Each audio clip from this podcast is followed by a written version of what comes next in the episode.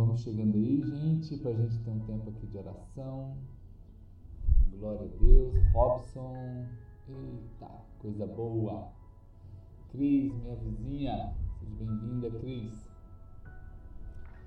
Glória a Deus. Gente, se você vê uma mala, é duas malas, e uma tá só com coisa de praia e a outra tá só com coisa de campo. Você consegue identificar para onde essas pessoas vão viajar? Cada uma tá com uma mala. E dentro de uma tem protetor solar, chinelo, óculos de sol, coisas de praia. E na outra mala, a outra pessoa tem bota, agasalho, calça grossa, repelente. Você consegue identificar para onde essas pessoas vão? Dá para saber, gente? Só pela mala dá para saber? Hein? Quem está comigo aí?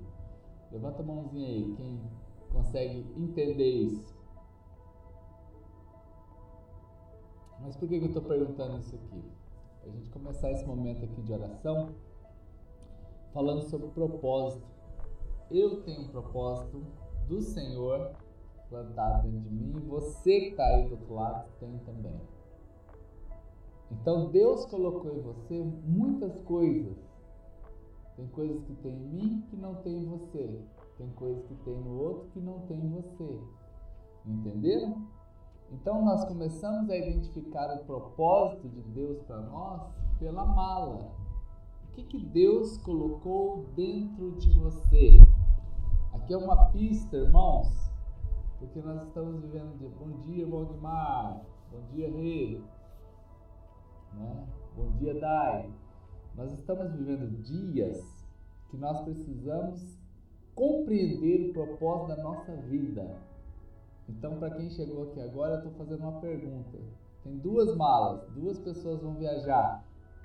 Uma mala, quando você abre, está cheia de repelente, calça grossa e bota. Esta é uma mala.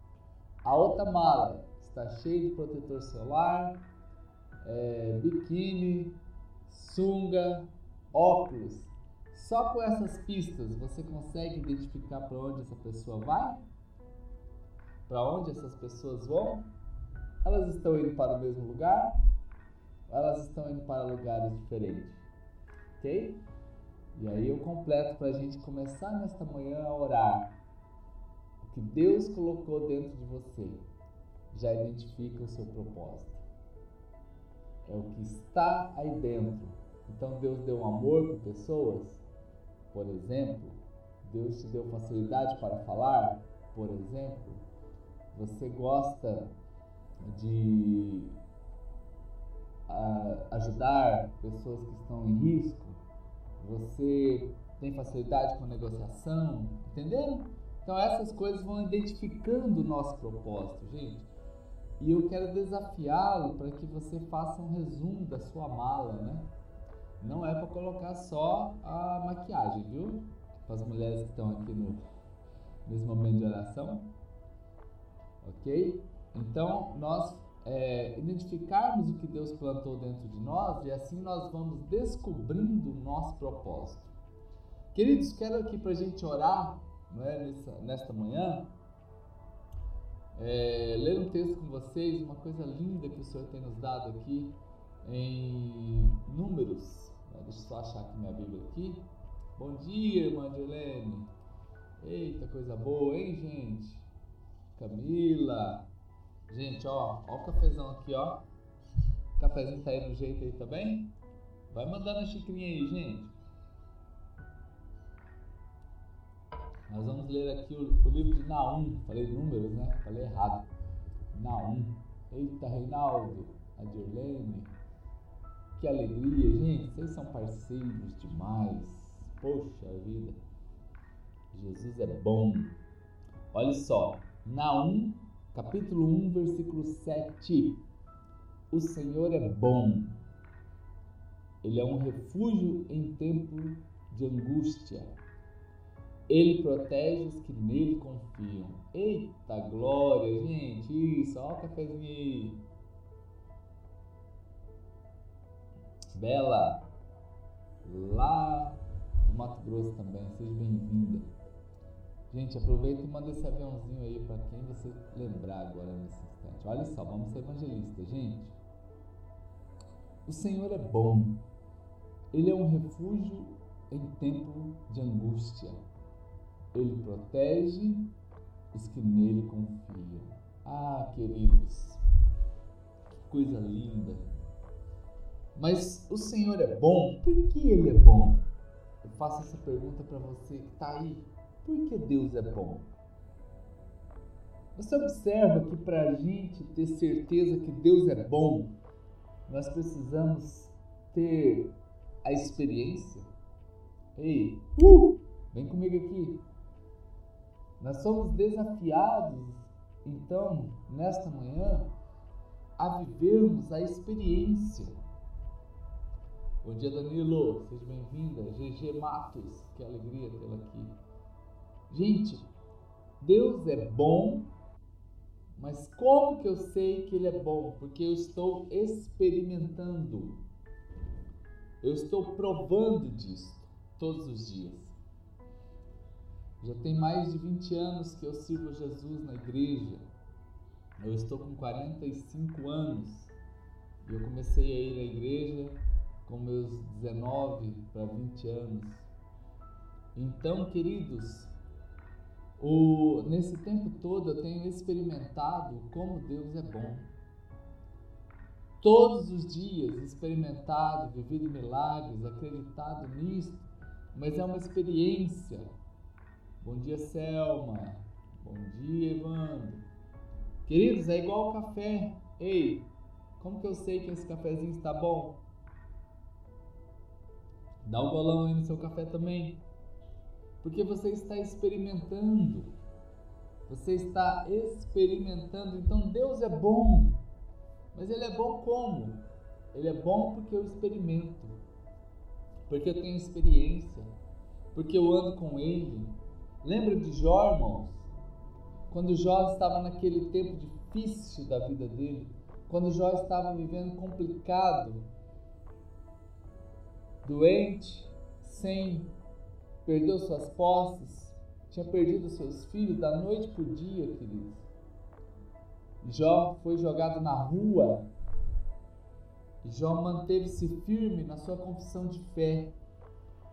Mas você vê que lá no final do capítulo ele diz assim: Eu agora te conheço de contigo andar e não mais de ouvir falar. Ei, uh, olha gente, chama a atenção nossa nesta manhã para essa questão de termos uma experiência, de experimentar, de provar, que você também acredite e busque milagres para você ter essa consciência de que Deus é bom.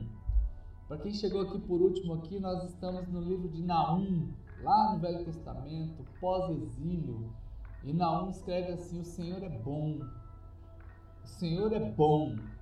E eu estou aqui dizendo para todos que estão aqui: para a gente saber que Deus é bom, a gente precisa experimentar. Ontem mesmo ouvimos testemunhos de irmãos da igreja, de Deus fazendo coisas incríveis em épocas de pandemia, em época de possível recessão econômica, em época de desemprego, Deus mudando a história de pessoas. Então nós estamos aqui experimentando, queridos, experimentando. Uma árvore forte, ela tem raízes fortes, entenda isso. Todo fruto começa na raiz. Para você que está comigo aqui neste dia, começarmos bem esta quarta-feira, você precisa ter esta certeza dentro de você: Deus é bom. Mas assim como Jó, ele experimentou. E aí eu pergunto para você aí, vai se manifestando aí, vai levantando a mãozinha aí, quem está comigo? Quem deseja hoje experimentar esta bondade de Deus? Quem, quem deseja hoje experimentar esta bondade de Deus?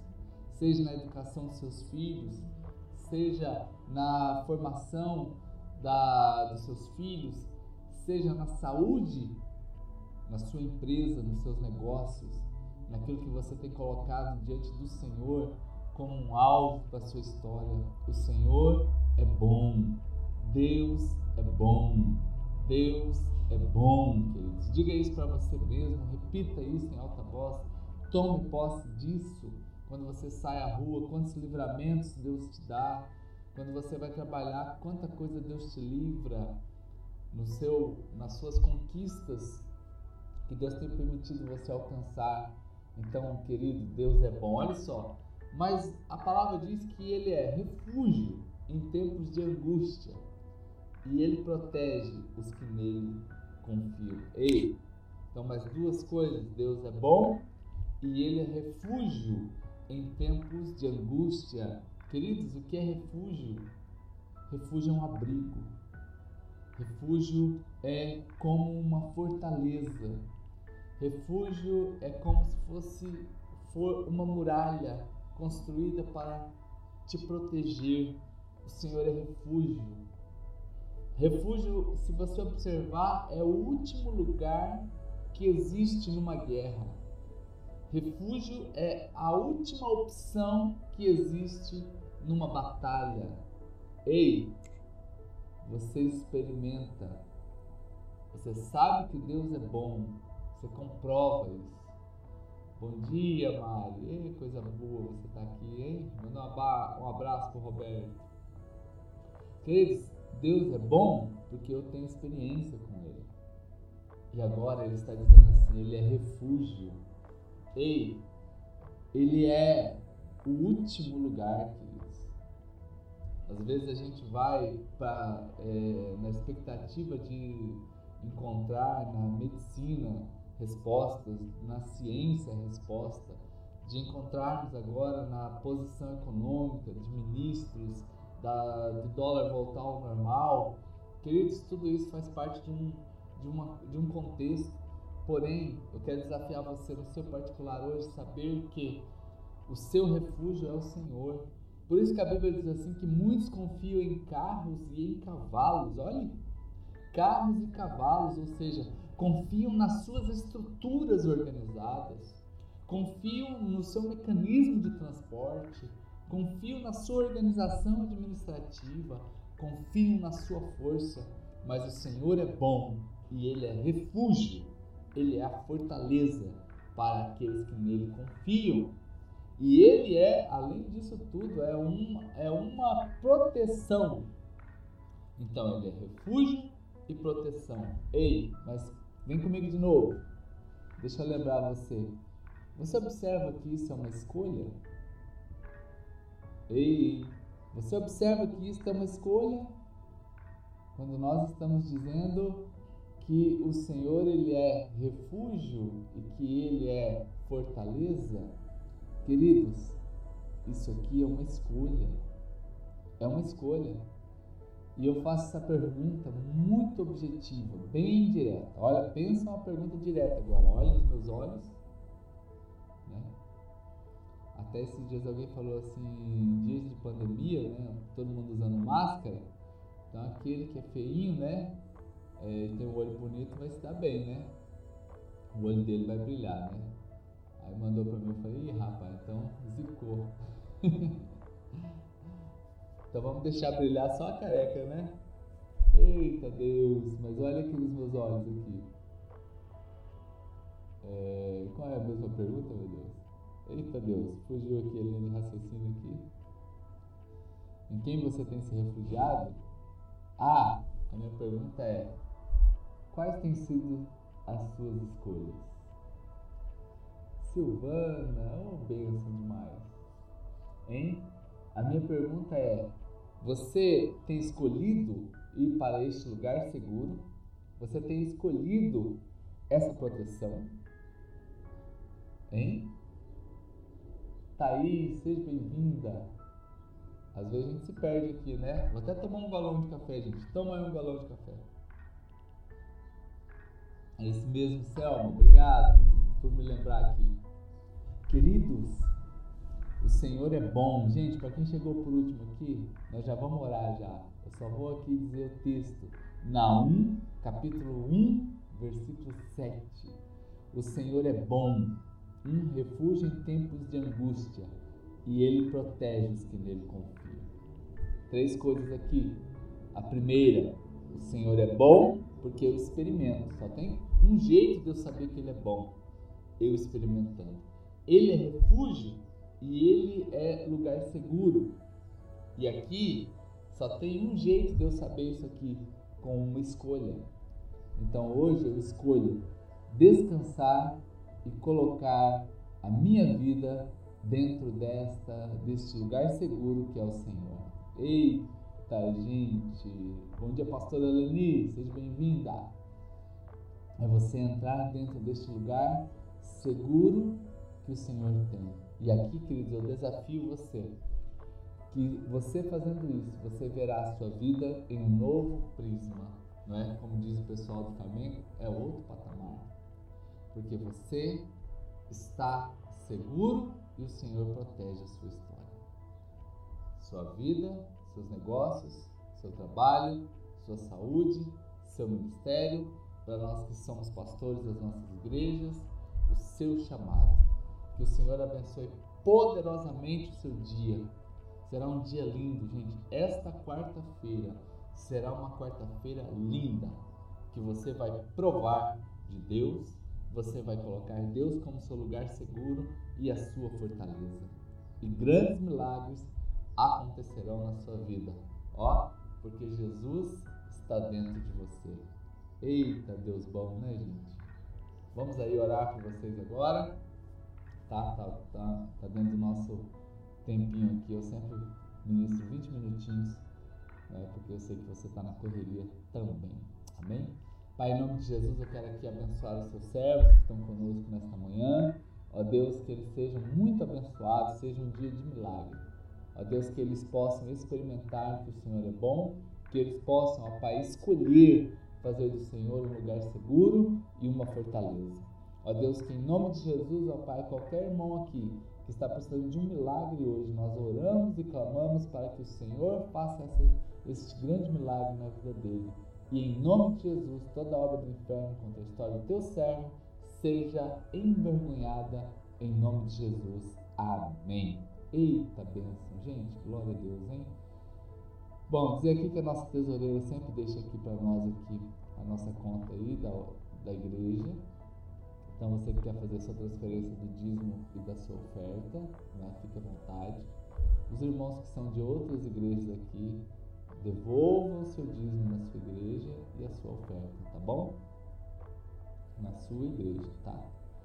É, você quiser colaborar para nós mandarmos 400 rolinhos de papel higiênico lá para o Pará, R$ 2,19 cada um você pode nos ajudar, né? Você pode também usar essa conta aí para mandar esse dinheiro. Depois a gente reencaminha lá para o Pará. São 200 famílias que estão ilhadas lá, que estão sem acesso a nada, e uma ONG que todos, há 26 anos leva mantimentos, leva médicos, mantimentos e outras coisas para lá. Esse ano não vai poder ir, então eles estão juntando o dinheiro da viagem para comprar cesta básica para 200 famílias que lá estão. É, eu tenho contato do pastor, é uma missão evangélica. Então você que quer auxiliar, gente, puxa vida, é bênção demais. Se você for auxiliar, você quando fizer o, o depósito, pode ser nesta conta, você manda para mim, que daí eu reencaminho para nossa tesoureira aqui. Aí ela vê os trâmites certinhos, tá? Para encaminhar pra, lá para a ONG lá. Mas queridos, não deixe de ajudar pessoas nessa época difícil que nós estamos passando. Né? É, eu quero agradecer a Jesus aqui porque nós estamos terminando o mês de abril e nós podemos ajudar aí muitas pessoas com cestas básicas. Inclusive ontem à noite nós organizamos mais duas cestas básicas lá, tá? Nós estamos ajudando pessoas que estão passando necessidade e agora nós estamos ajudando algo que é fora de Campo Grande, fora do Mato Grosso do Sul, que é lá no Pará, tá? Então são papel, papel higiênico. Quem quiser ajudar, só é entrar em contato comigo diretamente que a gente vai mandar para lá esse papel higiênico, né, transformado através do dinheiro. Você vai ter seu relatório, a ONG já se dispôs a ajudar, tá? A mandar esse relatório para cá, tá bom? Aos irmãos que chegaram aqui por último aqui, a Kensley, Deus abençoe, tá, Kensley? Glória a Deus, você e seu esposo. Neiva, ei Neiva. Tá linda a família, hein, Neiva? Glória a Deus, hein? Pelas crianças, só crescem, né? Glória a Deus. Gente, tem um dia lindo, uma quarta-feira muito abençoada. Às 14 horas nós estamos de volta aqui ministrando a você, tá? Um cheiro nas axilas, como eu sempre digo, e viva o extraordinário. Tamo junto, hein?